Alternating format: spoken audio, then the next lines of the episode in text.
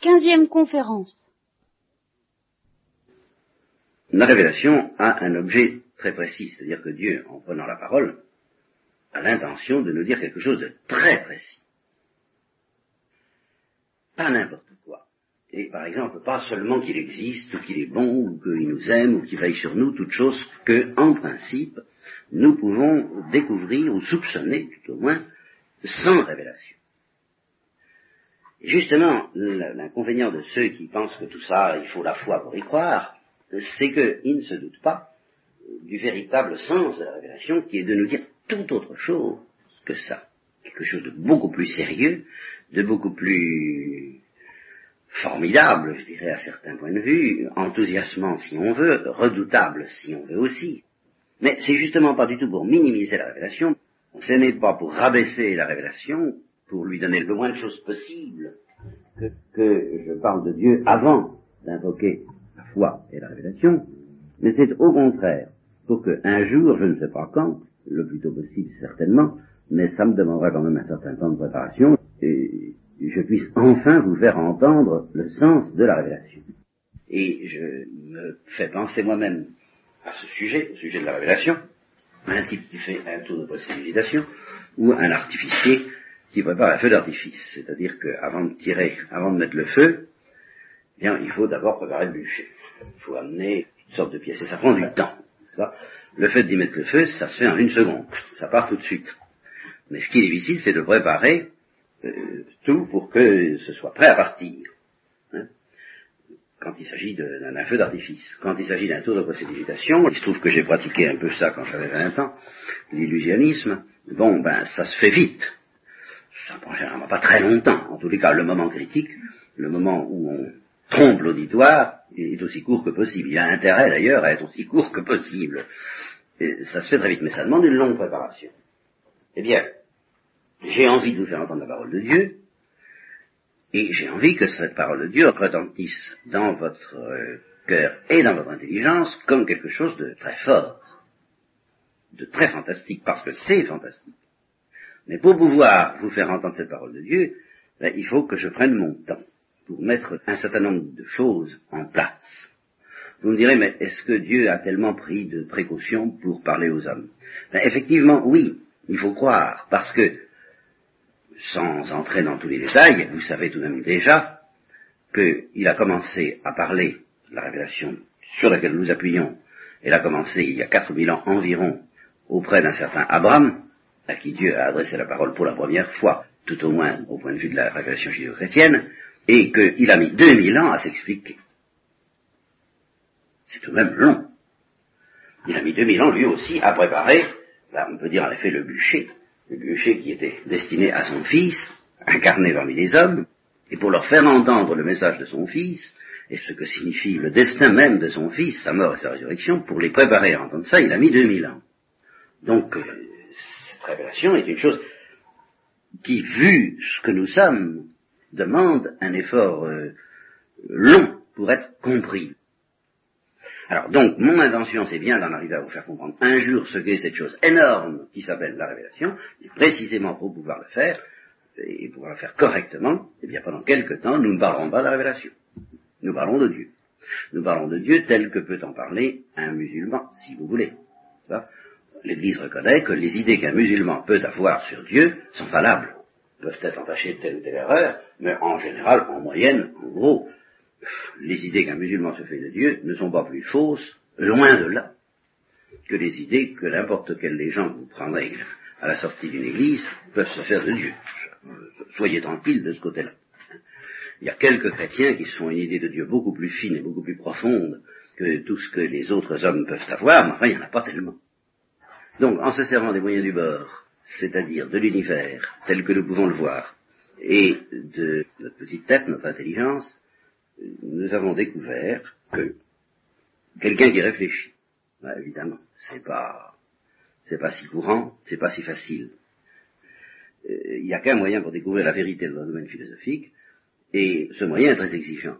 Il n'y en a pas beaucoup qui y arrivent. Ça, c'est vrai.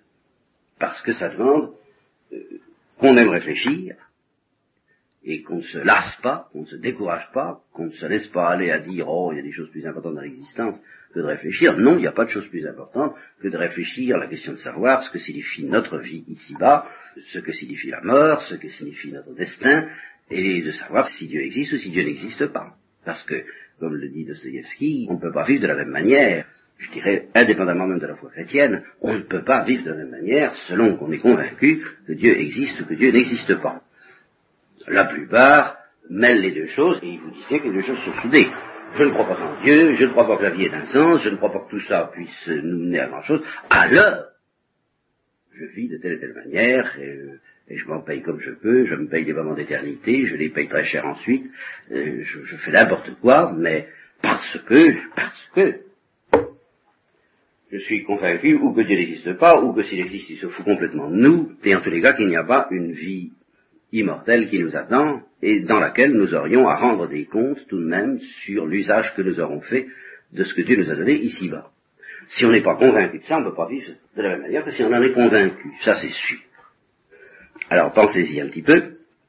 Et si de temps en temps ce que je vous dis vous paraît pas clair, méfiez-vous de la réaction de découragement ou de dégoût que vous pourriez avoir. C'est de ma faute si c'est pas clair, euh, si c'est pas intéressant.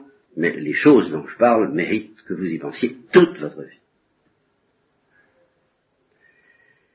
Donc, quand nous regardons l'univers, je vous disais la dernière fois, je voudrais ajouter une précision à ce sujet-là, au sujet de l'univers. Toutes les choses que nous voyons dans l'univers ne sont pas de même valeur. Ça, vous le sentez confusément, c'est ce qu'on appelle le sens commun, qui en a l'intuition spontanée, que les choses ne sont pas de même valeur, mais il faut le préciser philosophiquement, parce que c'est vrai. Vous n'attachez pas le même prix à ce qu'on appelle les objets inanimés, quoi qu'en dise je ne sais plus quel poète, objets inanimés, avez-vous donc une âme qui s'adresse à notre âme et la force à aimer? Bon, justement, le poète lui-même est un peu perplexe. Il s'étonne un peu que les objets inanimés risquent d'avoir une âme. Ils n'ont pas d'âme. Et à ce point de vue-là, ben, ils ne sont pas tellement intéressants. Ils sont passionnants à étudier. Les physiciens les étudient. Mais il ne faut pas s'imaginer que dans ce domaine-là, tout est également intéressant. La matière, c'est passionnant à étudier parce qu'il y a un secret à, découvrir, le secret des atomes et qu'on n'est pas prêt d'avoir découvert, ou des particules. Bon.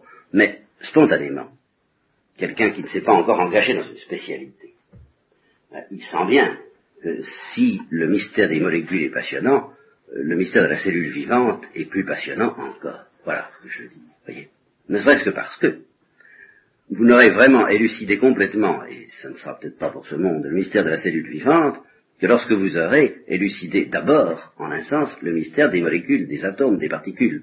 La cellule vivante est faite de particules. Et elle y ajoute quelque chose, qui est encore plus mystérieux que les particules ou les atomes, et qui s'appelle l'organisation de la vie, ou l'organisation du vivant, très précisément. Hein, pour ne pas employer des grands mots abstraits tout de suite en disant la vie, comme si c'était quelque chose d'un peu magique. En disant l'organisation d'un corps vivant. Eh bien, un corps vivant organisé, déjà une cellule vivante, est plus passionnant à étudier à première vue que les, corps inanimés. Bien. Et parmi les vivants, plus on s'élève, comme on dit, dans l'échelle des êtres, plus c'est passionnant à étudier. Que ce soit d'un côté les végétaux, qui sont déjà passionnants, mais alors le monde animal est encore plus varié et encore plus passionnant. Mais il y a quelque chose, il y a un être qui est plus intéressant encore que tout ça, et plus complexe encore que tout ça, et plus passionnant, c'est l'homme. Alors ça, pour les savants, ça n'est peut-être pas évident, parce que quelques-uns d'entre eux, à force de se spécialiser, ils ont perdu cette espèce d'instinct naïf qui fait qu'on sent que les hommes c'est plus intéressant que les animaux, et les animaux plus intéressants que les plantes, et les plantes plus intéressantes que les choses. En gros, c'est ça que je dis. C'est pas plus compliqué que ça, ce que je veux dire. Il y a les choses, les plantes, les animaux, les hommes. Voilà. Et eh ben, dans le monde, malgré tout dans la vie, même un savant qui est spécialisé dans l'étude des particules, dans la vie concrète, dans la vie courante, les réalités qui ont le plus de poids pour lui, bah, c'est quand même, mettons, ses parents, ses amis, donc des personnes humaines. Ça a plus d'importance que son chien, ou son perroquet, s'il n'est pas devenu complètement euh, perturbé, à ce point de vue-là. Vous voyez et, ça, c'est le véritable ordre des choses. Par conséquent, si quelqu'un, s'il y a un être qui doit nous parler de Dieu, plus que tout autre, c'est l'homme. Et alors, c'est ce que disait le vieux catéchisme autrefois. Ben, c'est ce que je suis en train de vous expliquer, c'est une bonne vieille formule du catéchisme. Dieu a créé toutes choses, Dieu a créé toutes choses de façon à ce que toutes les choses portent en elles un reflet de ses perfections, nous y reviendrons, mais l'homme, alors, il lui a donné davantage, il l'a créé à son image et à sa ressemblance. Pourquoi? Parce que dans l'homme, il y a quelque chose que qu'un philosophe comme Aristote appelait déjà divin, il y a l'intelligence. Pourquoi? Divine ben, Je vous l'ai dit la dernière fois. Parce que quand on étudie l'univers, on ne peut pas échapper en réfléchissant. En réfléchissant, ah, bien sûr, hein, et en réfléchissant correctement. On ne peut pas échapper à l'impression qu'il y a une intelligence qui se cache derrière tout ça et qui, selon le grand mot de l'Église, gouverne tout ça. Alors, quand on a commencé à entrevoir ça, que euh, l'un de vous, la dernière fois, après le catéchisme est venu me trouver, il m'a dit, mais vous dites que l'homme est une créature tellement merveilleuse qu'elle suppose l'intervention d'une intelligence. Mais qu'est-ce que vous faites de la phylogénèse? Alors je vous dis, je vous explique ce que c'est que la phylogénèse pour ceux pour qui ce serait un mot barbare. Ça veut dire tout simplement l'évolution des animaux, l'évolution des espèces animales, des espèces vivantes, qui petit à petit, au cours des milliards de siècles peut-être qui se sont écoulés avant l'apparition de l'homme, eh bien petit à petit a préparé l'apparition de l'homme par ce qu'on appelle le phénomène de l'évolution. Alors il dit, ben quoi? Il dit Est-ce que le phénomène de l'évolution ne suffirait pas à expliquer l'apparition de l'homme? Eh bien je lui ai répondu tout de suite, mais tout à fait d'accord, seulement dans la mesure même où le phénomène de l'évolution est capable d'expliquer l'apparition de l'homme, ça prouve que le phénomène de l'évolution est quelque chose de fantastiquement intelligent. Mais c'est tout. Que c'est quelque chose de plus inouï encore, précisément parce que ça s'étale sur beaucoup plus longtemps et que la manière de procéder est beaucoup plus fine et beaucoup plus admirable que celle qui consisterait en une nuit à prendre les pièces détachées de l'automobile pour en faire une automobile. L'évolution qui mène à l'homme est un phénomène beaucoup plus fantastiquement intelligent encore que ça. À la rigueur, en calculant, on calcule les probabilités, on pourrait peut-être penser qu'en jetant en l'air les pièces d'une automobile pendant des, milliards de siècles, ça finirait par faire une voiture. Par hasard, un beau jour, hein, j'en sais rien, il y a un calcul à faire, euh, il y a très peu de chance. Enfin, vous voyez, mais on ne sait jamais. Mais ce qui est sûr, c'est que le phénomène qui mène à l'homme est tellement beaucoup plus complexe et long et délicat et subtil qu'il suffirait vraiment pas de milliards de siècles ni du hasard pour que comme ça ça arrive. Donc si on a l'impression qu'il faut une intelligence pour passer des pièces détachées à une voiture, mais pour quelqu'un qui réfléchit, cette impression doit être beaucoup plus forte encore pour que l'on puisse passer de la matière dans son état inorganique, comme on dit, avant que la vie n'apparaisse, jusqu'à l'homme. Et je lui ai pris cette comparaison, je lui ai dit, c'est comme si tu m'opposais à ce que je vous ai expliqué ce matin, c'est comme si tu me disais, mais l'automobile en question, elle s'explique très simplement parce qu'il y a une chaîne de montage. Je te répondais, ben oui, mais la chaîne de montage, il a fallu la monter. Et la chaîne de montage, en fin de compte, est quelque chose de beaucoup plus intelligent que l'automobile elle-même. Ça suppose une organisation beaucoup plus astucieuse de fabriquer une usine de montage que de fabriquer une seule automobile. Il y a une prévision à long terme qui est beaucoup plus évidente. Par conséquent, il y a une espèce d'usine de montage, on peut dire que l'univers est une espèce d'immense chaîne de montage qui doit aboutir à produire l'homme. Ben, c'est fantastique, l'univers est beaucoup plus beau et beaucoup plus étonnant, stupéfiant et même redoutable du fait qu'on découvre qu'il est fabriqué pour fabriquer l'homme. Que si on dit, ben, il y a l'univers, et puis pof, il y a l'homme, comme ça. Si en effet on découvre que l'univers mène à l'homme, c'est encore plus ahurissant, c'est encore plus intelligent. Voilà quelqu'un qui s'est convaincu que oui, oui, effectivement, euh, il y a une intelligence qui a provoqué l'apparition de l'homme, en gros. Provoquer l'apparition de la vie, provoquer l'évolution des animaux, et au terme de cette évolution des animaux, provoquer l'apparition de l'homme. Donc, une intelligence est à l'œuvre derrière tout ça, qui se cache, que nous ne connaissons pas, qui ne se montre pas à visage découvert. C'est ce qu'on appellera plus tard un Dieu caché, et qui semble bien goupiller les choses pour que ça aboutisse à l'homme. Alors, à ce moment-là, surgit tout de suite un problème extrêmement grave extrêmement redoutable que je signale en passant, que je ne vais certainement pas aborder avec vous ce matin, ni les, fois suivantes, mais je suis obligé de vous le signaler parce qu'il risque de vous arrêter comme tout le monde et de vous jouer de drôles de tours. Et qui est ce qu'on appelle le problème du désordre, le problème du mal. Ça, dans une première étape, on peut se dire, est-ce qu'il y a quelqu'un derrière tout ça? Est-ce qu'il y a une intelligence derrière tout ça? On ne sait pas trop. Bon. Puis on se concentre, ah oui. Alors dès qu'on a découvert ça, alors, inévitablement, on se dit, mais alors, s'il y a une intelligence derrière tout ça, comment se fait-il qu'il y a tant de désordre tant de souffrances, tant de malheurs, tant de ratés dans cet univers? Car enfin, il y a des choses qui tournent pas rond.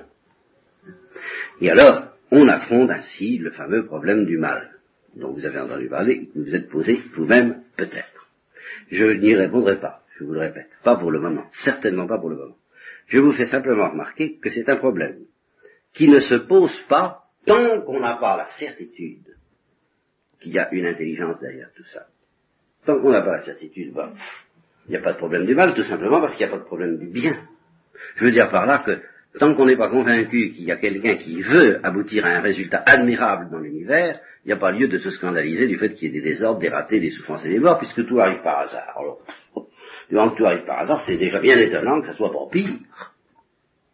C'est seulement à partir du moment où on est convaincu qu'il y a une intelligence qui gouverne tout ça qu'on peut se demander, mais est-ce que cette intelligence est bienveillante? Est-ce qu'elle est bonne? Et puis, est-ce qu'elle est si intelligente que ça? Puisqu'elle permet effectivement beaucoup de choses qui ne vont pas dans l'univers. Si vous arrivez dans une maison et que c'est la pagaille, tant que vous n'avez pas trouvé un responsable, vous ne poserez pas le problème du mal. Posez mal le jour où vous aurez trouvé un responsable, vous direz comment? Mais dites donc, c'est vous qui avez la responsabilité de cette maison? Bon, voilà un beau foutoir. Vous pouvez m'expliquer comment ça marche Alors là, vous vous adressez à lui, parce que vous croyez qu'il est le responsable. Si vous n'êtes pas sûr qu'il y a un responsable, vous dites, c'est très curieux tout ça, hein, ça, ça marche vraiment bizarre, mais à qui s'en prend À personne? Il n'y a personne à qui s'en prend. Il n'y a pas de problème du mal. Vous comprenez? Il n'y a problème du mal que lorsque vous croyez vraiment qu'il y a quelqu'un qui est responsable de tout. Eh bien oui, il y a quelqu'un qui est responsable de tout, c'est cette intelligence-là. Je vais prendre un exemple très concret pour vous faire sentir ce que je veux dire là. Parmi les choses qui peuvent nous donner le plus, douloureusement, l'impression du problème du mal, il y a, mettons tous les cas, toutes les maladies, ou toutes les tortures, car ça arrive, vous en entendez peut-être parler si vous lisez des romans policiers ou d'espionnage, où, disons, le visage humain est défiguré. Hein, ça arrive dans un charnier, visage humain qui est décomposé par la maladie, par la mort, par la souffrance, par la torture, vous souviendrez. Bon, c'est horrible.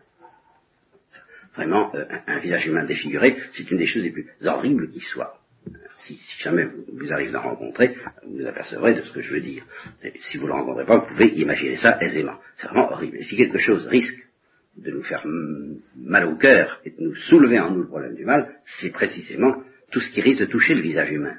Parce que ça, il, me semble que ça touche ce qui y a de plus précieux dans l'univers. Je lisais une histoire d'une infirmière à Lourdes, je crois, qui rencontre une jeune femme, qui a l'air toute souriante, toute calme, qui mène un landau dans lequel il y a un enfant qui est caché. Alors euh, elle l'interroge, elle lui dit, bon, vous avez un enfant, oui, euh, vous êtes venu à Lourdes, oui, vous priez, oui.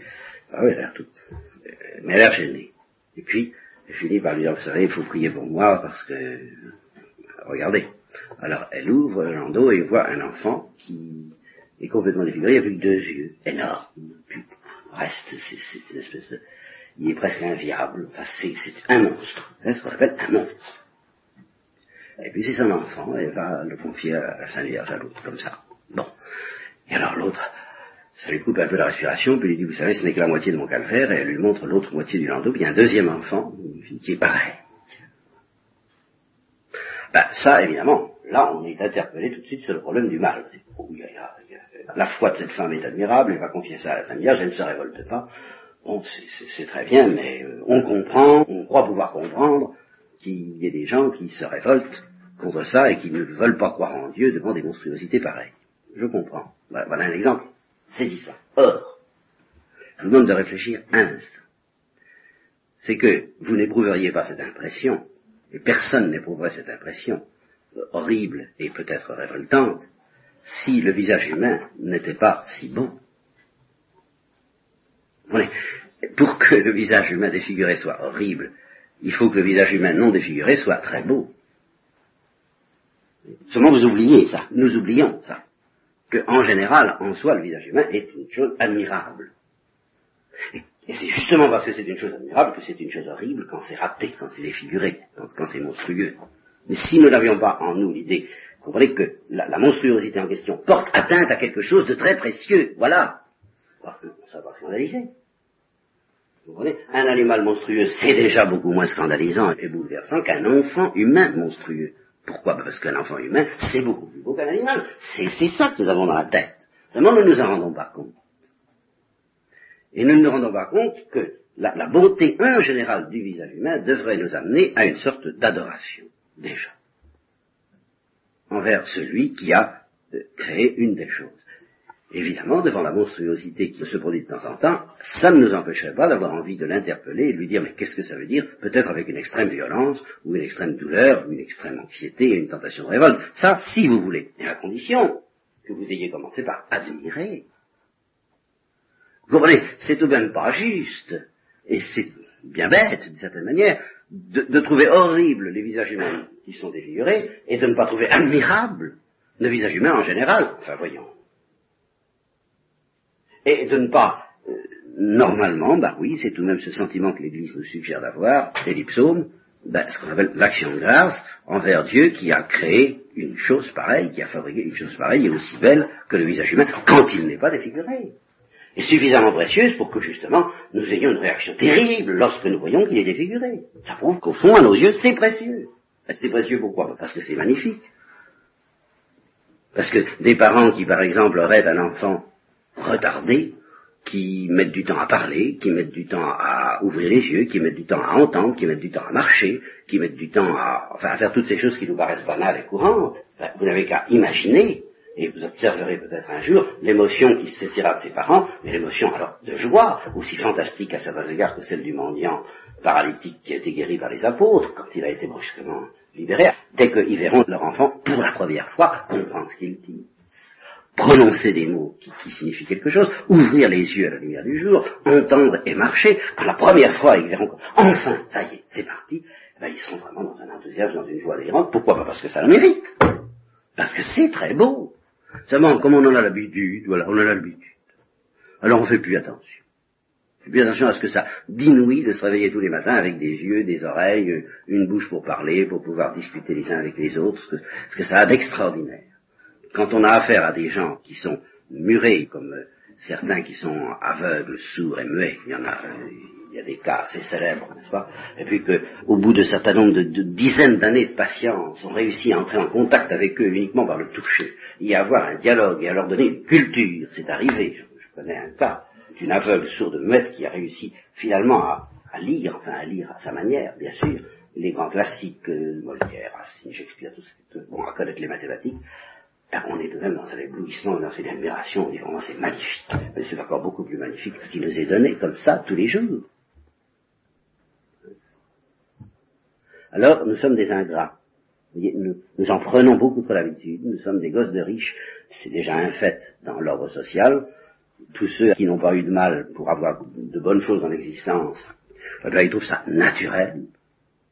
Ils ne se rendent pas compte de ce que ça a d'exceptionnel d'avoir un certain nombre de facilités dans l'existence, mais alors, mais alors, vis-à-vis des malades, vis-à-vis des estropiés, et puis vis-à-vis de, je dirais, des animaux, je m'excuse, vis-à-vis de ce que nous pourrions être si Dieu n'avait pas voulu nous donner plus, ben, nous sommes encore beaucoup plus ingrats parce que nous trouvons que c'est indu, que c'est normal d'avoir ce, ce qu'il faut pour jouir de l'existence, pour voir la lumière du jour, pour entendre des choses qui sont quelquefois pas très drôles à entendre, mais pour en entendre aussi nos parents et nos amis parler.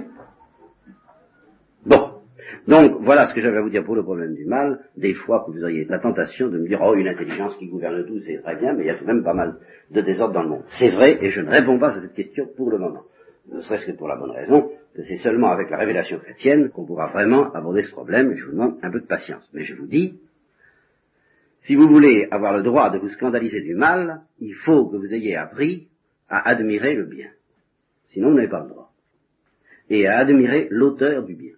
Voilà. Alors, j'espère tout de même que la prochaine fois, je pourrai vous parler de quelques-unes des perfections de cette intelligence créatrice, et d'abord le fait qu'elle est créatrice, qu'est-ce que ça veut dire que Dieu est créateur, et puis un certain nombre des perfections de Dieu dont il faut tout de même avoir entendu parler avant la révélation, le fait que Dieu est éternel, le fait qu'il a une intelligence et qu'il se connaît lui-même, le fait qu'il est bon, qu'il est aimant, qu'il possède en lui toutes les perfections que nous découvrons dans l'univers, et aussi, ça c'est capital, c'est essentiel pour préparer la révélation chrétienne, alors une vérité que vous n'avez peut-être pas saisie, qui est plus difficile à saisir que toutes les autres, et plus précieuse aussi, le fait que Dieu est intimement présent au plus, au plus secret, au plus profond de chaque chose et de nous-mêmes.